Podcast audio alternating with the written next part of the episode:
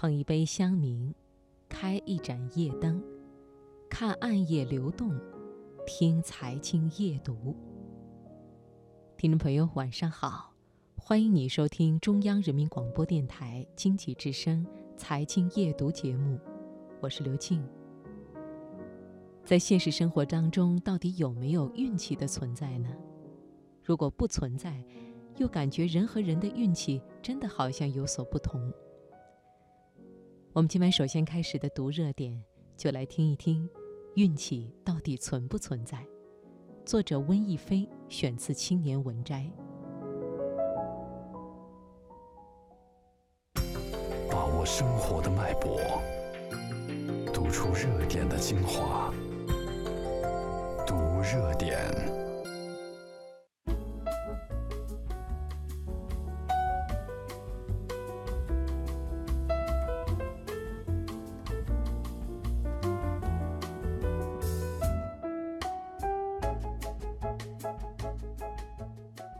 运气当然存在，实际上，研究运气在特定情形下的影响，正是在社会科学的工作范畴之内的。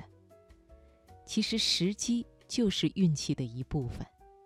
比如，你和别人猜硬币的正反面，由于每一次猜都是一个独立事件，所以，即使硬币已经连续九次都是正面。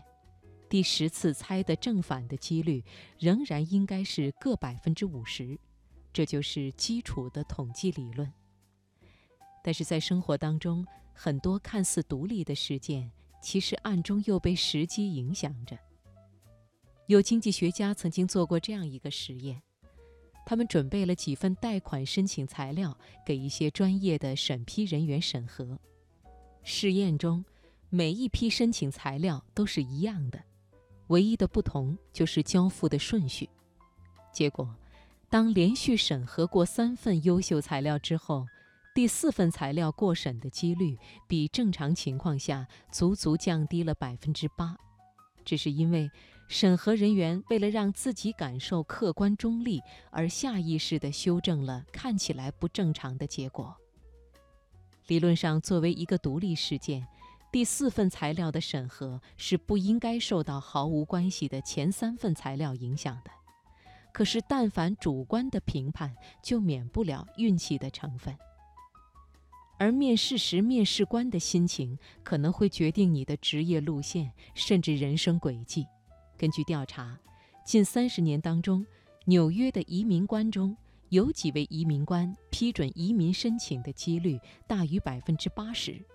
而同时，也有一些移民官的过审率还不到百分之十。从一九八五年到二零一三年的审批记录来看，如果前一份移民申请被批准，那么接下来的一份申请被批准的几率就会降低百分之三；而如果连续两份申请被批准了，那第三份申请的通过几率就会降低百分之五。如此说来，你的人生竟然有百分之五的几率取决于你前面的两个与你毫无关系的人给不给力，是不是想想就觉得很刺激？同样，在金融市场中，如果前一天有上市公司发布了表现优异的财报，那么第二天公布财报的公司就会被投资者显著低估；而在体育比赛中，如果裁判连续判罚一方犯规，那么接下来，对手被判犯规的几率也就会大大增加。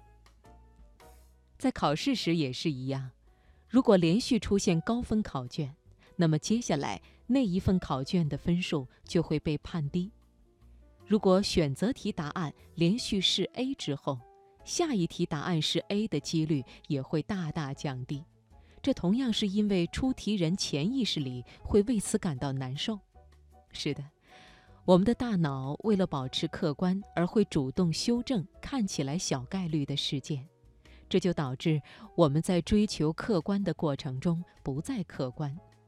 这样的天性既充满讽刺，也同样造就了可好可坏的运气。